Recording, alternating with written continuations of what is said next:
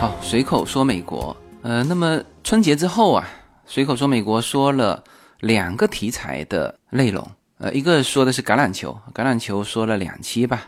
呃，那么还有一个就是飞行，飞行到这一期是说了第三期了。呃，那么我看到留言下面有人就评论嘛，说这两个题材啊，其实可能在国内比较少人关注。就一个呢，就距离大家也很远吧。然后呢，就也不是热点。他觉得我聊这两个题材，就可能是就没有踩到国内的这种啊这种节奏啊。那其实呢，随口说美国的内容，我基本是不踩热点的。这个我选择内容有两个啊比较重要的这个因素，我会去选择它啊。第一就是我自己比较感兴趣的，就自己兴趣呢，你肯定会去做比较深入的了解，然后呢有形成一些自己的观点。那这一些呢，就跟看文章啊，去说别人的观点，我自己感觉就说起来不一样啊。那还有一个就是中美差异，就是美国这边是很成熟、很热的一些内容，但是呢，中国是很少人知道啊。那么像这种的内容，就恰恰是我比较想说的。其实我相信也是我们随口说美国的听友想听的。那么。橄榄球和飞行啊，这两个系列恰恰就是这种美国很成熟，中国目前还不成熟。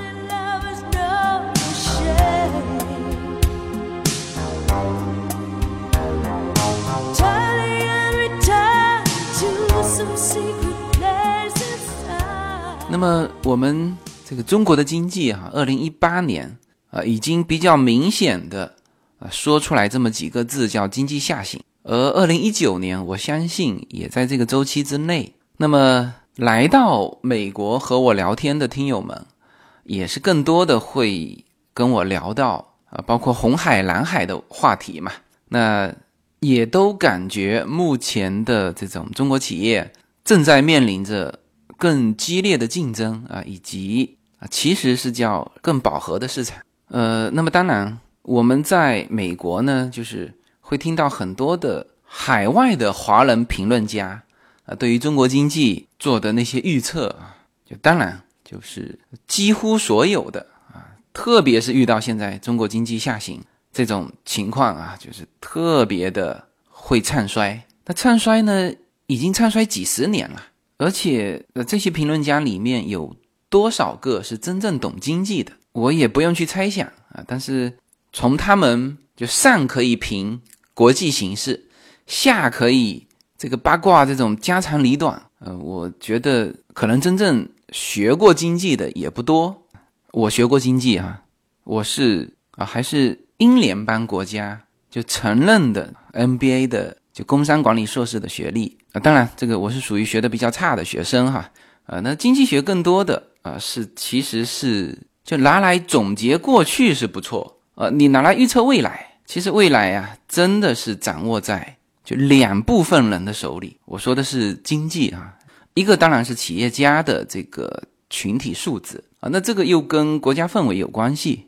我想起来，当时就八零年代末，就是我父亲下海创业的时候，就那个时候的环境是就以下海为荣啊。但现在呢，我不知道还有没有这种氛围啊。这当然是这个企业家的这个群体。的这个素质是受整个环境所影响啊，这是一方面了。还有呢，就是就真的就是国家的大方向政策。那当然，这个也跟环境有关。所以有一些企业家说了一些大实话，就是说他们的成功和这个时代是就时代造就的，这个是大实话。就是你早先出来做个体经济的啊，你哪怕是八十年代的早期啊，那个时候都还有打击这种投机倒把的。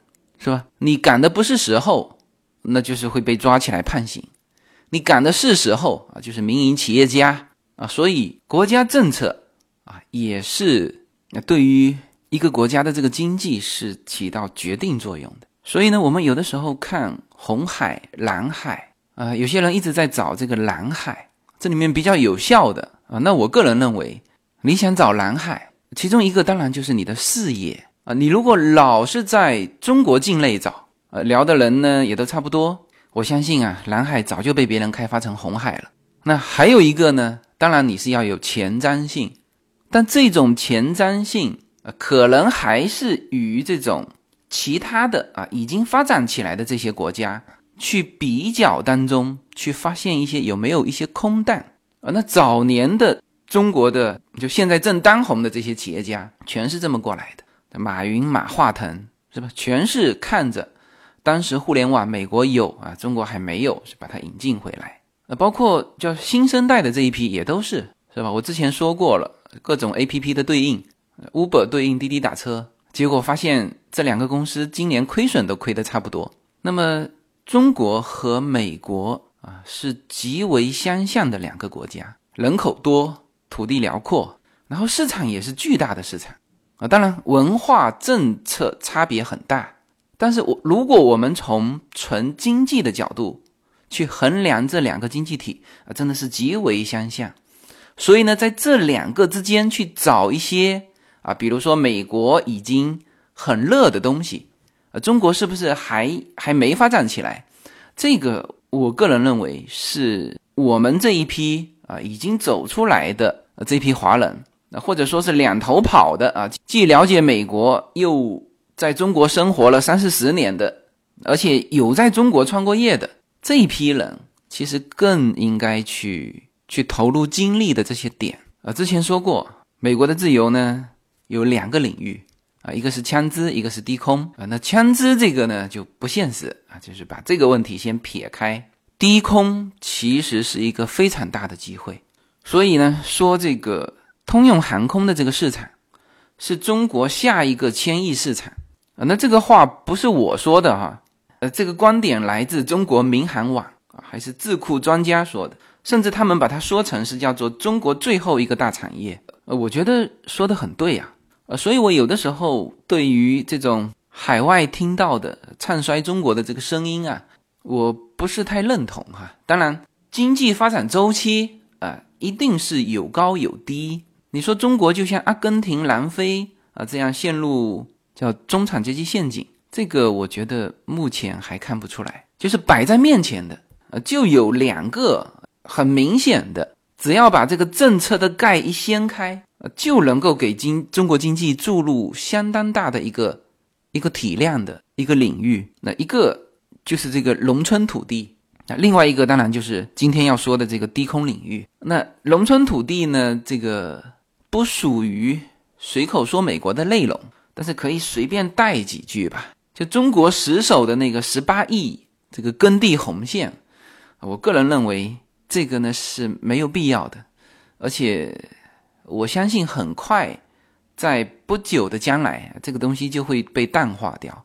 而这种农村，就是四五线城市的小城市的发展，会成为中国经济今后的一个非常重要的一股动力。那么这个东西会，我会结合在一会儿讲这个飞行市场里面的这个机场的时候，也会跟它结合到。我说到这一点，就是反对这个十八亿耕地红线，其实都不需要去去预测将来，就是就两样东西其实是摆在面上。第一，这些富裕的省份啊，比如说江浙一带，我原来在国内经营企业的时候，就我们的上下游啊，主要是上游吧，就给我们供应这个原材料或者是半成品的，很多都是江浙地方的。那么我去看他们的工厂啊，以及这个工厂一成片的整个的镇，那是已经是叫做用水泥地给铺平了，就跟城市没有什么差别。当然建设的感官上看，就属于那种乡镇气息很浓的。但是呢，它这一整片，至少它的那个工厂，它到现在为止还在交那个耕地的那个税收，也就是说，它其实是在十八亿亩的耕地里面。二十年前就夷为平地了，就被用水泥地抹上了，是吧？这是如果在江浙地区的听友们应该很熟悉这种情况，就是你这个十八亿早就被侵蚀进去了。呃，但是我们遇到粮食危机了吗？是吧？这是一个。第二呢，呃，我早期在国内的时候，就一度，就当时开心农场就很兴旺的时候，我们当时一度去去考察一些这个山林地，然后也就深入了一些就是农村的耕地。其实因为这个农村人口都被抽到城市来了嘛，就留守的啊，可能是福建这种情况特别明显哈，就是留守的全是老人孩子。他根本没有能力去种他所分配在他名下的呃这些耕地，那怎么办呢？呃，就是很有意思啊，就是那一条路，就那条山路走上去，山路两边的耕地，他们有种一种，然后稍微往里面走几步的，全部是荒在那里的啊，这也是十八亿亩耕地里面的耕地哦，是吧？所以我觉得这个就是属于政策的盖，就一旦哪一天把它光明正大的掀开。啊，那当然不是说就是就是完全没有耕地红线，你可以制定一个啊，比如说是十五亿亩，或者是十三亿亩，是吧？就这个我没有做过了解哈，我不清楚说应该就多少是中国耕地的一个红线。然后我刚才说到的那两个原因，就是和设定耕地红线的那个最重要的理由说，哎，一旦哪一天。说这个帝国主义封锁我们中国啊，粮食运不进来，就会造成中国人的这个呃大量的饥荒啊，是吧？你提这个，所以呢，那些说撤掉十八亿亩这个耕地红线的这些人啊，都是险恶用心啊，或者是怎么样怎么样？呃，我提的那两个理由啊，和这个主要矛盾是完全不在那个坑里面哈，就是说已经的。在十八亿亩里面的是什么样的一个状况？大家好好去调查一下。我相信这个国家其实一定是有数据的啊，所以这个东西就属于政策啊，所以很多事情大家不要当键盘侠，就是想当然。那同样的，这个低空领域啊，也是，就是现在还死死盖住这个低空领域不开放的这个盖，其实也是啊完全没必要的。呃，那对于低空领域。就很多人也是存在一些误区哈，比如说，呃，我说了两期飞行的这个节目，呃，然后呢，就有听友也问我说，他说你说这个洛杉矶上空啊，就每天都飞很多飞机啊，那那个会不会有危险啊？就是意思是说会不会撞在一起？那么这个也是属于完全对于这空域不太了解的呃这种问题。首先，人家每一个空域都有空管。另外呢，就是天空啊，是比这个我们的地面来的大的多的多的多的一个空间。我们的地面是一个平面嘛，是吧？而天空呢，是首先地球往上啊，它一定是就平面来说，它每一个切面也比地球大，而且你地面上还有呃各种的建筑啊，这个。森林、河流是吧？无法就变成交通线路的啊这些地块，但飞行不存在这个问题。最最关键的是，飞行它每一个高度都是一个平面，所以我们在就是飞行当中，就是最重要的是一个起飞，一个降落嘛，是吧？那在降落的时候啊，你要先接收到空管的指令，你呢先在某一个高度。盘旋，就如果下面很挤的话，所以呢，即使是在机场上空盘旋，你看到有一些国际机场啊，特别是中国的，那就更为繁忙。那它是就经常是飞机是在上面盘旋等着下来的，那也不会撞在一起啊，因为就基本上每一辆飞机它给你分配一个高度，就你在这个高度飞，就在这个平面上，没有飞机能够和你产生这种相撞的可能性嘛，是吧？啊当然，你唯一的就是说低空的时候要看着飞鸟啊，所以我们飞上去的时候，这个教练一直提醒说：“哎，你看外面啊，就怕我们撞到鸟嘛，是吧？”那像国内好像无人机是不允许飞的嘛，就是也不能说不允许，就是就禁飞区很多。呃，那美国它就没有这么多禁飞区，因为什么呢？就是高度的差异就差别太大了。比如说无人机，呃，正常是飞一百二十米的高度嘛。那有的它可以飞到五百米，那五百米你几乎已经看不太清楚了，除非是特别大的啊。但是我们的所谓低空飞行的这种飞机飞的是多少米呢？一千米，你像我们随便一升空啊，基本上就是在四千英尺嘛，四千英尺大概相对应的就是一千两百一十九米的这个高空。那这个无人机对这种小飞机是，就大家都飞起来的时候，其实两个高度差距很大的啊。那这个叫低空领域是吧？高空领域是多少呢？那基本上是三千米以上啊，就是。我们的民航这种大型的、中型的飞机啊，一般是在这个活动的范围。那么小型的飞机，我们一升空啊，就是一千米。一千米，你当然还可以继续往上飞。正常的小型飞机是一千到三千米，就三千米以下，就一千米以上是小型飞机。而无人机是多少呢？刚才说了嘛，一百二十米到五百米，呃，基本上现在都定在一百二十米啊。所以呢，它有这个高度的不同啊。比如我们民航，我们现在的规定是，就是六千米以上的高空飞行的时候，垂直的间距要达到六百米。这个六百米，刚才我说到无人飞机哈，就是我们玩的那个航拍的那个无人飞机，就升到一百二十米的高度的时候，你去看看有多高啊！你更何况是在高空上面去间隔六百米啊！所以那个听友担心的那个问题说。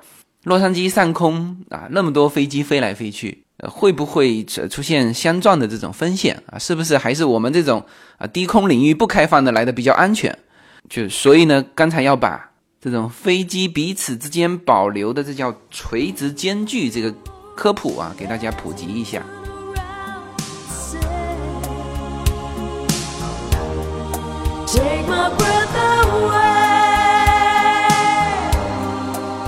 随口说，美国的听友大家好，我的新书《平行美利坚》目前已经在当当网、京东等各大网站均开始正式发售，同时在电子书 Kindle 上也已开始发售。那么这本书是随口说美国的第一本书，也是我个人第一本书。拨开迷雾看美国当下，中美两国恰是两条平行线。只有穿梭其中的人才能看清一切。希望大家支持这本书，现在就可以立刻在网上下单购到这本书。谢谢大家。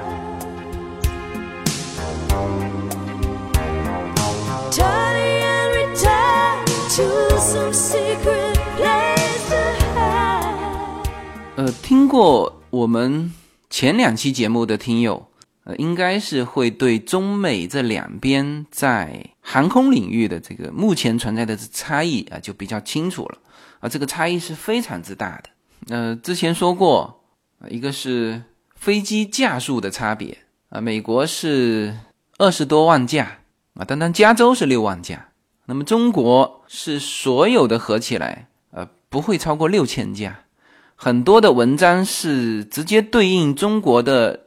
两千架就是用于旅客的，就是民航的这个飞机，就真正用于运输人的，就蛮多文章是直接用二十万架去对应那两千架，但我们保守一点吧，也是二十万架对应这个五六千架的这个差距。但是呢，就从一七年旅客的这个吞吐量来看，其实美国还比中国小，就中国是十一亿次嘛。美国是九点六五亿次，所以就不是说这个市场没有哈啊，这个市场本身是巨大的。然后你看哈，我又看到一个数据，叫做就整个的这种飞行时间，呃，像我们国家二零一六年全国通用航空飞行的这个小时是七十六万小时，美国是两千四百万小时。那么就每一秒钟在美国上空的飞机啊。都会超过六千架，呃，这是飞机的两边的一个落差哈。那么机场啊，之前说过了，是就这个差距就更明显了，是五百九十八个中国的机场对应美国的是一万九千五百三十六个机场。那五百九十八个机场，这个我也是保守的，就正常的更多的文章是用中国的三百个机场对应美国的一点九万个机场。那么飞行员的差距相对会好一点啊，中国是就五万多个飞行员，不就不超过六万？美国是六十万个飞行员，但是这里面你还要详细去对比它的一些一些分项的一些数据，比如说在民航飞行员上就中美差距不大。美国大概就民航的飞行员是十六万，中国是两万啊，当然也差了八倍哈，就不能说差距不大，但是还有差距更大的就是什么呢？就是所谓的民间的飞行爱好者的这个驾照，就是私照的。美国私照是十六万，中国只有两千六百人。就这些数据，就往这边一摆，其实呢，大家都很明显的会想到一个，就是说，如果中国的低空的这个盖把它掀开，那么中国的这个通用航空市场会不会是下一个叫做井喷的这种千亿市场啊？这是完全有可能，因为我刚才说了嘛，就是中国的低空领域和中国的那个所谓的那十八亿亩的那个耕地红线一样。就现在把它掀开，是相对于其他领域来说，就风险最小的，是吧？啊，当然还有一些市场啊，比如说你金融领域啊，是吧？像这些领域，当然考虑的问题要更多。所以相比来说，低空领域，我个人认为是就很快就会就迎来这个领域的一个政策的放松啊。其实，在一四年。就已经出了一个叫《低空领域使用管理规定》的一个试行的一个条例。那有人就讲了，他说：“那你这个一四年就已经有了这个政策，那为什么中国的低空领域还发展不起来呢？”那其实这个更多的还是政策不够，就属于这个盖呢，你掀了一个角，就没有完全掀开。我看到一个一个真实的案例哈，就是。要说一个空军的，就某位就空管的主任啊，拿着几张飞行任务单，就很发愁啊。那这里面的就是允许飞行的飞行任务是有来自军方的，也有来自通用企业的。然后说他们飞行，其实我相信都是很简单的飞行了。但是呢，他的这个飞行任务就超出了呃这个空管的这个职责范围。呃，怎么绕飞这空中禁区？然后在这一条航线上的这个空管。这个驻航设备啊，是不是就它这一条线的空管都要有吗？我之前不是说了吗？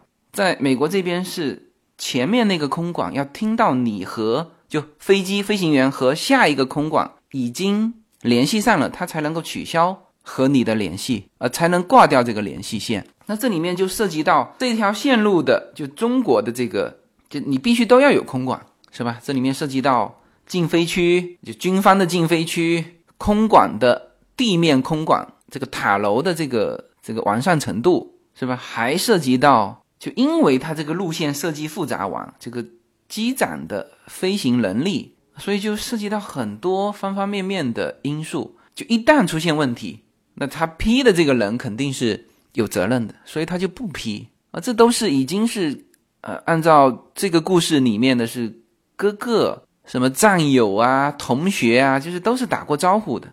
但他还是非常提心吊胆，因为很多配套的东西没有没有到位，那所以才产生很多黑飞嘛，是吧？就我睁一只眼闭一只眼是最好的，你顺利飞行了，就我当没看见。这个你要是掉下来了，我也没责任，我没批过啊，这是你自己飞的，是吧？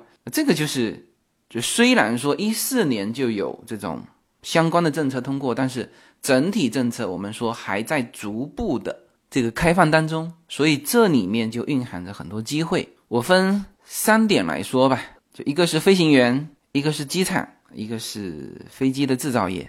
我先说这个飞行员，呃，刚才说了哈，就是中国的，就抛开民航这一块的飞行员，就个人飞行员来说，目前只有两千六百多个，美国是十六万两千啊，这是考到这个飞行执照的哈。那其实美国的飞行爱好者是三千万。一旦整个国家动员起来的话，就是美国的整个飞行员的体系，就他可以飞的飞机啊，这个就飞行时间就几千小时的这种老司机，就这个数量是没有任何一个国家能够能够比的。所以你二战的时候，就日本和美国就拼到最后，根本不仅是资源拼完了，人才也拼完了，所以才有的那种自杀式的飞机，因为它根本就没没有学过这个降落。只是教他拉起来，那与其掉海里，那不如撞进呃美国的这个军舰上，是吧？他就是这样。那从这一点来说，也应该要把这个放开。美国加州就认可的，你可以学习飞行的年级是十七岁，好像开车是十六岁，持枪也是十六岁。那还有很多美国的州啊，它规定的这个可以学飞行驾照的时间是十五岁。这这个十五岁，我相信应该是二战的时候就延续下来的，就是暂时嘛。那么十五岁，在我们的就想象我们的孩子是吧？就是就初三的孩子啊，他就是可以去学习飞行。然后，如果你去接触过考师证的那些三十六个项目啊，你就知道那绝对不仅仅说啊，你考到这个证只是说把飞机飞起来，然后再降落下去，不是的。你在飞机在空中要做各种的姿势。我之前不是在北京听友会的时候跟大家聊过嘛？就其中的一个就是你要把飞机横过来，然后呢飞一个平面，横过来，你把它横着绕一圈，就你这飞机飞机始终是斜着绕一圈，而且你这个圈要打的正好是一个平面，然后最后你怎么知道你自己在那个平面上呢？就是嘣一下子撞进自己划开的那个气流圈的时候，你就知道你划的是一个呃完整的这个平面。啊，那更别提说，就是战斗机上可以就应该要掌握的那些技巧。所以正常来说，开过师照的，就照飞行而言，它都是可以开战斗机的。而事实也是这样，在洛杉矶这边，很多的这种飞行爱好者都已经就不满足于开那种普通的这个飞机啊，都是去租那个军用飞机，就战斗机。那当然你要把。所有的武器卸掉，你有这个飞行执照，你就可以租到这个战斗机，然后呢还编队飞行，就是反正有人教你怎么飞行编队嘛，啊，这个都是普通的飞行爱好者做的事情。所以美国经常说他的这个飞行人才是叫做“残飞行员于民”。你看这个二战的那部电影叫《珍珠港》，就是有两个六七岁的孩子啊操作自己。这个父亲的喷农药的那个飞机飞上天，那就是他六七岁的时候就能飞，就你可想而知他的这个这个土壤哈，那他能飞得起来，那就说明他父亲带他飞过 n 次，是吧？两个小孩就能够把整个飞机真的是飞起来，所以呢，相比来说，就是飞行员的这个市场啊，那这里面如果我们说到商用啊，那一个是当然就培训市场是吧？大量的飞行员要培训，要体验飞机的这个市场。就很多人，就我上期说了嘛，来美国体验飞行，那就是飞机都有正副驾驶，那么教官就坐在副驾驶，你就可以真的把它拉起来，在天空中做各种动作。这个我相信绝对在中国会有市场，在美国的费用大概是两三百美元嘛。现在我是听说，我有个朋友做就飞行的模拟舱嘛，那他在各个机场都有这种，就免费让你。进入他的那个飞行模拟舱去体验，然后呢和这个飞行模拟舱拍照，然后他电脑会把你 P 成机长坐在那里，就就这种的业务啊，他说现在非常多人愿意去拿这张照片，是吧？这是体验飞行，也是一个商机。还有就是这个叫做短途飞行，那这里面呢就是就是这个飞行员和机场要逐步完善起来，还有这种商务飞行。就这两个不不是分开的哈，就有些商务飞行也是短途飞行，但有些短途飞行其实它又有更多的内容去结合在这里面啊。我们甚至浪漫一点说，我是不是可以在天上求个婚啊？是吧？有人现在是包个游艇出去，在游艇上面求婚啊，一群的朋友是吧？那我能不能在天上求婚啊？是吧？小飞机也够坐啊，四个位置。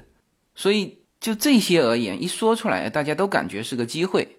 但这里面呢，就是是飞行员的机会，对吧？你无论是体验飞机、短途飞行、娱乐飞行、商务飞行，你这个飞行员都是缺不了的。那所以就有一些孩子啊，如果是感觉又不是做生意的材料啊，这个做其他的什么什么什么都不行，他是不是对飞行有兴趣呢？啊，如果说他对就飞机的掌控还不错的话，呃，他其实可以考虑就中国今后飞行员的这个空间。啊，这是一个巨大的市场啊！当然，如果你看到有这么多的人希望成为飞行员，那么中国的航校也是一个市场啊！当然，也可以到美国来培训，就美国的幺四幺的这个航校，就中国是认的啊。当然具体不展开哈，因为这个呃，就中国还需要对飞行员进行体检，就是如果你体检不行，你拿不到中国的那个认证，就没法培训了。所以第一步啊，如果你想成为中国的飞行员，好像是要先去体检，这个就不展开了，这个具体的去专业的地方去问啊。那么这是飞行员啊，一个巨大的今后可能出现的一个市场。没有什么能够阻挡，没有什么可以阻挡对自由的向往。大家好，这张专辑的播出时间是每周一周五的下午，每周两期，不见不散。现在大家除了收听我的音频节目之外，还可以加入我的微信公众号，公众号的名字是无限空间，这是一个跨越中美的自由连接的社群。大家可以通过这个公众号找到您所在的城市或者是您喜欢的微信群，加入随口说美国的社群。同时，也在这个公众号里面啊，已经建成了随口说美国的 IP 矩阵，名字叫做星辰大海。在这里面呢，大家。可以听到更多的跨境主播为您分享的更多的跨境内容。当然，您如果希望随时能够追踪到随口说美国的各类信息，您还可以登录新浪微博、今日头条、抖音去搜寻随口说美国。移动互联网的神奇之处呢，就是可以把同类的人拉得很近，让我们勇敢开始，活成喜欢的那个自己。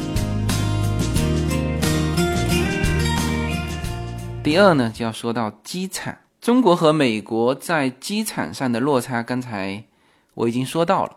那么，就有些人可能就觉得说，哦，那这个建机场嘛，肯定是国家的事啊，而且建机场那个都是就天文数字的投入。其实不是啊，呃，中国民航总局局长叫李稼祥，他就说过，他说其实建一个机场的成本是非常低的，就是。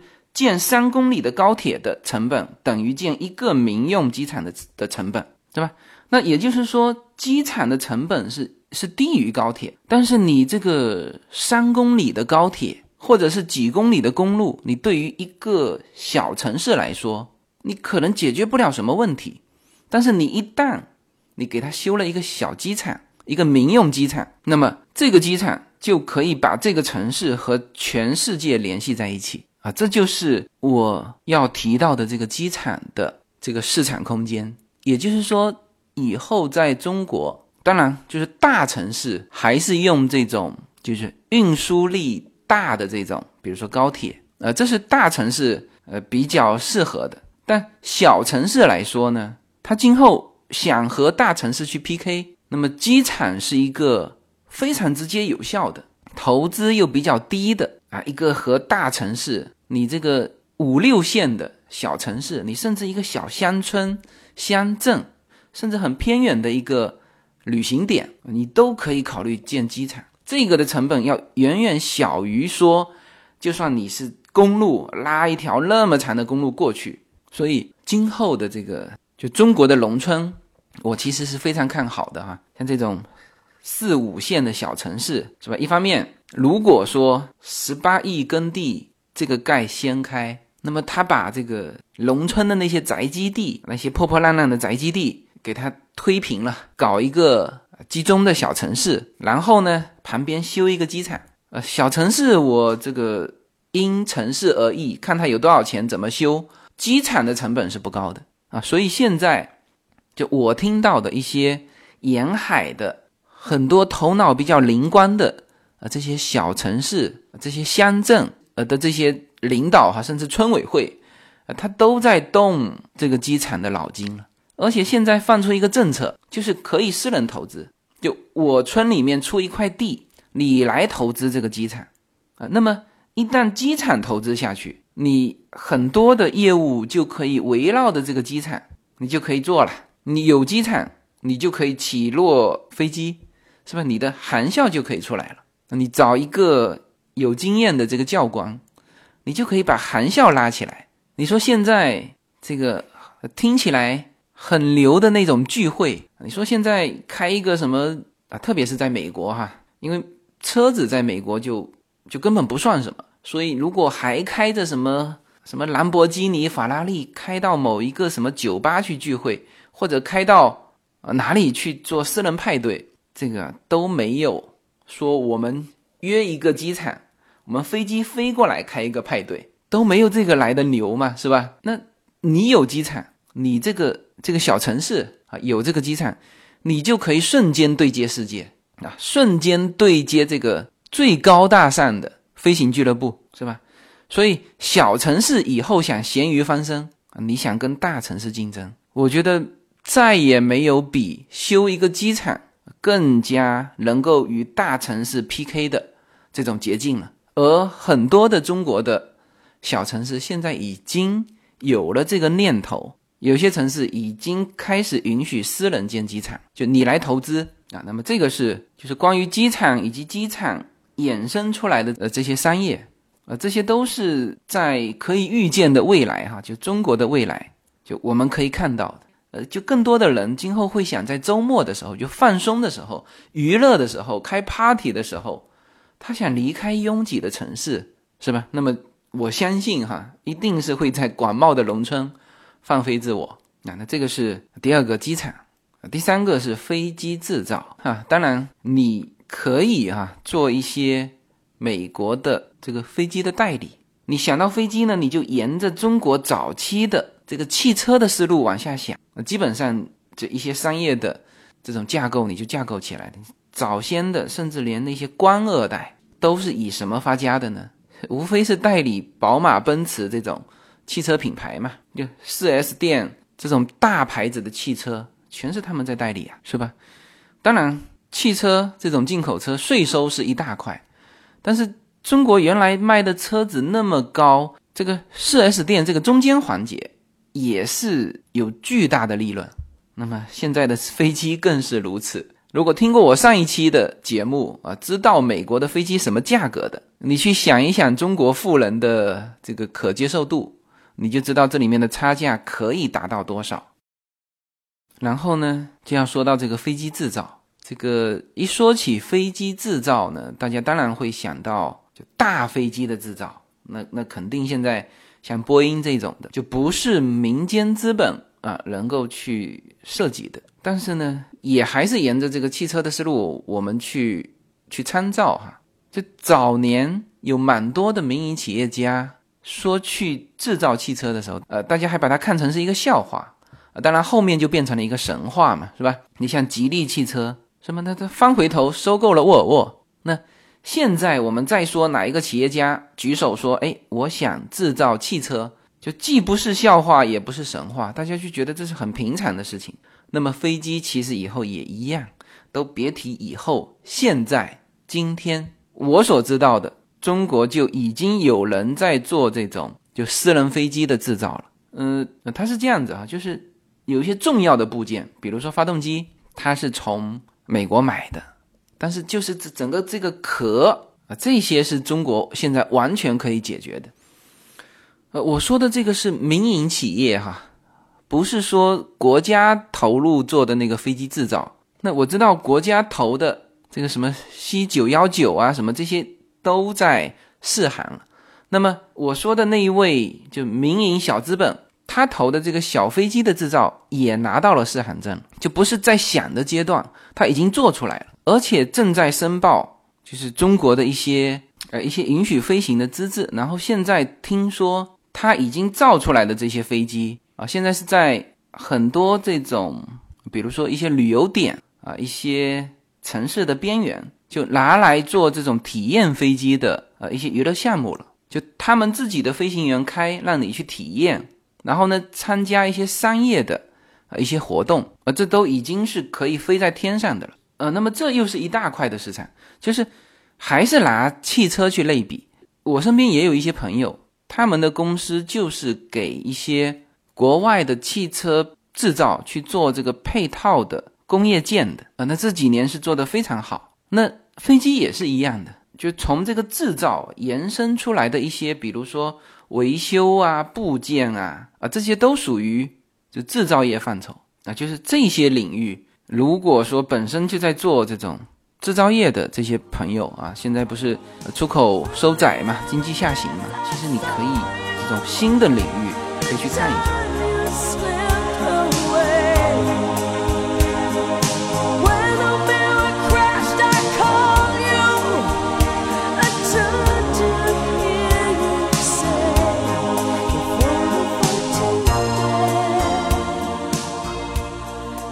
OK，那么我们聊中国的啊这个下一个千亿市场，就是说千亿啊这个数字是有非常具体的，就到二零二零年的一个通用航空业的一些数据做支撑的啊，不是瞎讲的。按照这个数据是就预测是达到一千五百亿美元，美元哈不是人民币哈。那么从啊这个这个蓝图里面看啊，就是这些数据。其实并不是那种大跃进啊！你看哈，他说中国在二零二零年将开放三千米以下的低空空域啊，这个我相信会很快。购置数千架民用航空设备啊，到二零二零年新建成五百个通用机场。这个数据里面还是说中国目前是拥有三百个机场啊，这个数据是二零一七年的数据。然后他也提到啊，说中国国内的一家报纸有报道说，目前在建的机场有达到九百三十四个啊，但这些已经就不重要了，就重要的是，就算你达到一千个，离美国的一万九千个还有巨大的空间。而他写到一千五百亿的市场里面，还仅仅是写新建成五百个通用机场。呃，然后这个这个报告里面啊，也写到了中国飞机的订单数，写到了这个中国希望成为飞行员的呃年轻的这个男女飞行员的这个培训市场。呃，那当然这是一个美国的咨询公司，就是为美国的航空公司做的这个中国的整个的航空市场啊，所以中国的这个航空领域也是一块，应该说就周边的这些。这个在航空领域先发展起来的这些国家所盯住的一个大蛋糕，嗯，你看哈，就对比其他的国家，就美国的通用航空飞机是二十一万架，加拿大的是三点六万架，法国是三点四万架，巴西啊，这已经不是我们说到的这个老牌发达国家了哈，巴西是二点三。几乎是二点四万架，澳大利亚是一万五，南非是一万二，新西兰 像这种新西兰这种国家是五千一百一十七架，而中国按照它这里面的数据，因为就统计的就有一些数据，他就把中中国的那些农用飞就就给排除掉了嘛，说中国是三千八百五十七架，然后呢就是按照。每一万个人里面有一部飞机的这个比例啊，美国是六点五，加拿大是十，法国是五，就巴西也有一点一五，澳大利亚有六点三，南非有二点一七，新西兰有十啊，就是一万个人里面有十架飞机，其实它是接近十一架，而中国是零点零三啊，所以这些数据拉出来。就应该说，有进行调查了解的都认为，中国啊，在不久的将来，通用航空领域啊，会是一块巨大的蛋糕。那么这些报告，全是这周边的这个虎视眈眈的列强们的这种分析报告哈。我呢，把就这个蛋糕是让别人吃掉，还是说我们吃掉，或者说我们作为一些民营小资本啊，能够在这里面也能够分一杯羹。啊，你只要介入的够早，就当这个风口来的时候，就中国的这个风口往往都是就突然间上去，你那时候再跟，几乎就跟不上了，好吧？那么这一期呢，应该是我说飞行的最后一期，就这个系列的最后一期，以后也有可能还会讲到啊。但这个系列呢，这一期是作为一个结束，呃，那么希望这三期的话题。呃能够给到各位随口说美国的听友，除了一些知识点，也给大家一些新的视野。呃，如果说还能够给到大家一些这个具体可以操作的啊一些提醒啊，无论是在生活上，在这个所谓叫活成喜欢的自己嘛，还是在这种商业上，呃，能够给到大家一些启示啊，那这也是我这个节目想达到的，好吧？那么飞行系列。一共三期节目，到这期就全部结束。好，谢谢大家。